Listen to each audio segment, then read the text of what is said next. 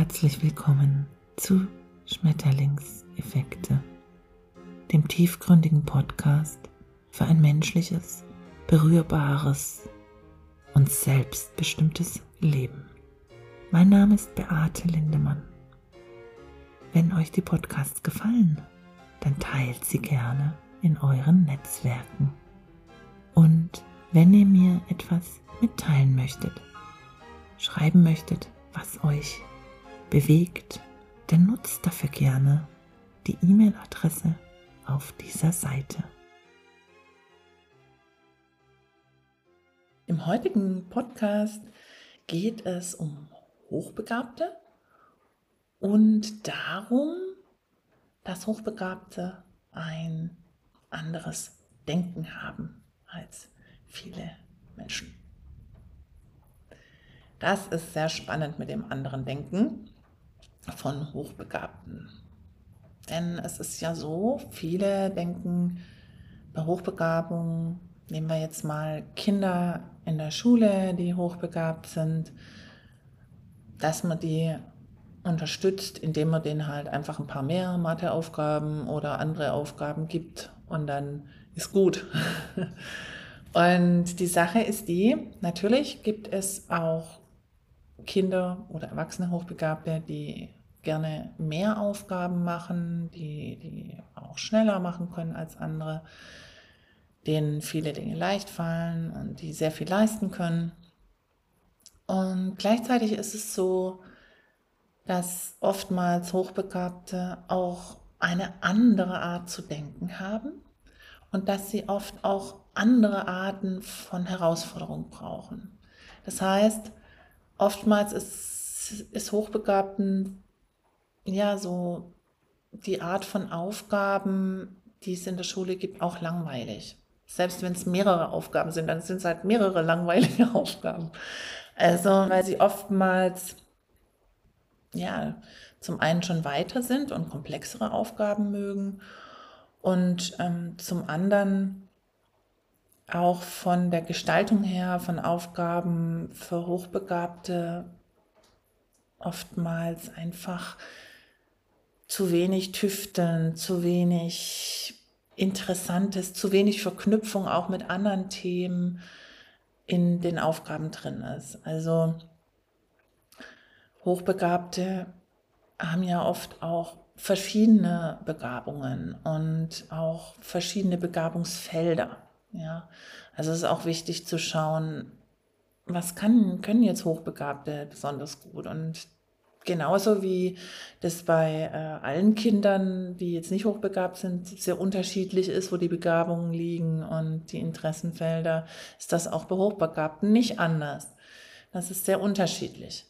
Und auch interessant ist eben dieses andere Denken, führt eben dazu auch, dass Hochbegabte oft verschiedene Wissensbereiche, verschiedene Bereiche miteinander verknüpfen und dann da sehr kreativ denken können. Also oft fällt es Hochbegabten leicht, wie aus so einer Vogelperspektive mehrere Themen zu verknüpfen und zu sehen, dass die miteinander zu tun haben. Ja, also es ist so ein verknüpfendes Denken. Das fällt vielen Hochbegabten leichter.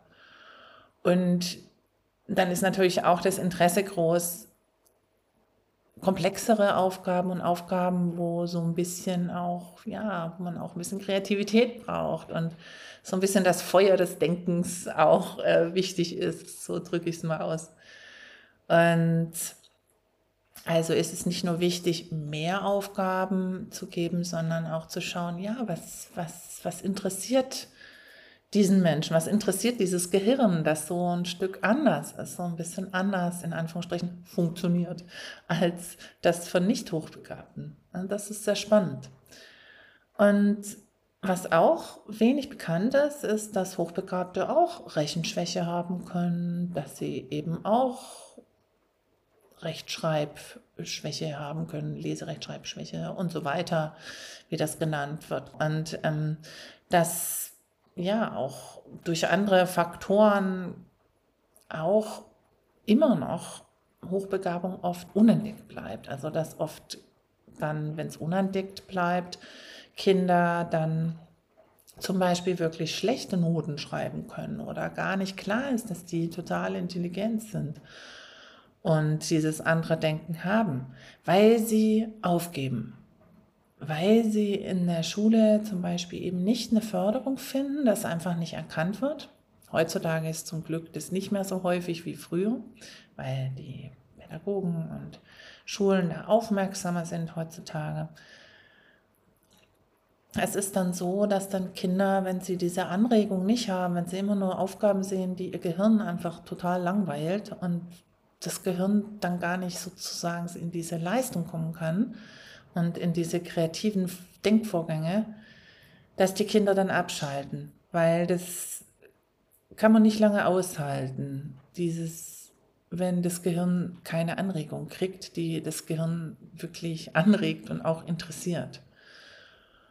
Und dann schalten die Kinder auf ab, machen dann vielleicht irgendeinen Scheiß oder ja, ziehen sich in sich zurück, wie auch immer. Also gibt es verschiedene Reaktionen und es gibt auch Hochbegabte, die schon in der Förderschule gelandet sind oder von der Schule geflogen sind oder ganz schlechte Noten hatten.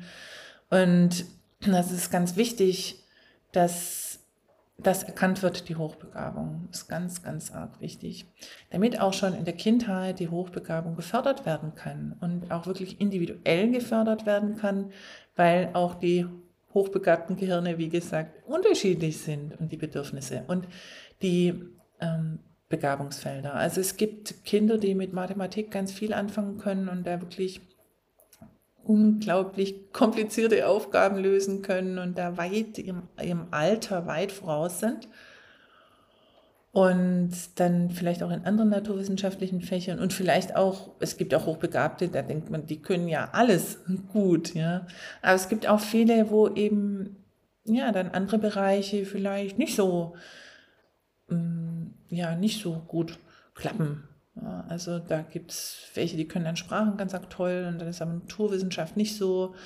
Oder auch, es gibt auch so Sporthochbegabte, die können fast jeden Sport, äh, sind, sind die da Überflieger und Überfliegerinnen, können dann vielleicht auch noch andere Fächer gut, aber andere dann wieder gar nicht. Und ja, das ist wirklich spannend und interessant, wie unterschiedlich ausgeprägt es sein kann.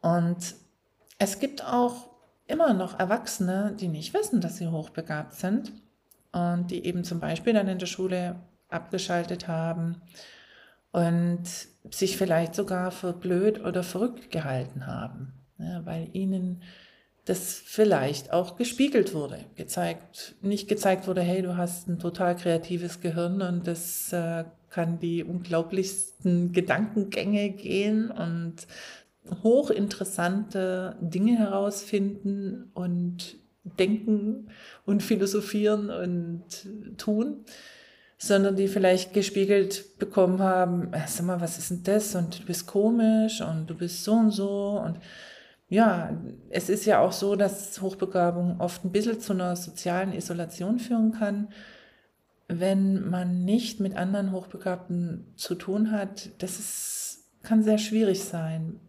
Auch viele dann, die dann sich auch da anpassen ob sich überhaupt nicht wohlfühlen, weil sie sich nicht wiederfinden können, auch in der Art zu denken ihres Umfeldes, aber auch in den sozialen, in den sozialen Zusammenhängen, also in den Beziehungen, weil halt die Interessen eigentlich total unterschiedlich sind. Und das Interesse zu denken und kreativ zu sein und Dinge herauszufinden, ganz, ganz groß ist. Und das bei anderen aber dann halt oft nicht ist. Und dieser Unterschied, diese Unterschiede können ganz schön viel dann auch Unangenehmes in Beziehungen machen. Ja? Oder dass dann eben diese Menschen denken, ich bin blöd, ich bin verrückt, ich habe es da nicht alle. Ja?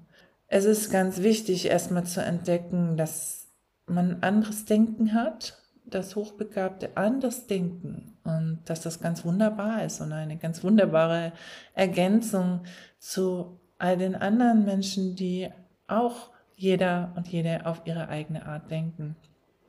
Und dass Hochbegabung eben eine ganz spannende Sache ist. In diesem Sinne wünsche ich uns allen, dass wir gutes Futter für unser Gehirn und für unsere Bedürfnisse finden, ob hochbegabt oder nicht. Zum Abschluss dieser Podcast-Folge möchte ich mich bei dir dafür bedanken, dass du mir zugehört hast. Ich hoffe, dass etwas dabei war, das dich inspiriert und dir so richtig gut getan hat. Bis zum nächsten Mal bei den Schmetterlingseffekten. Deine Beate.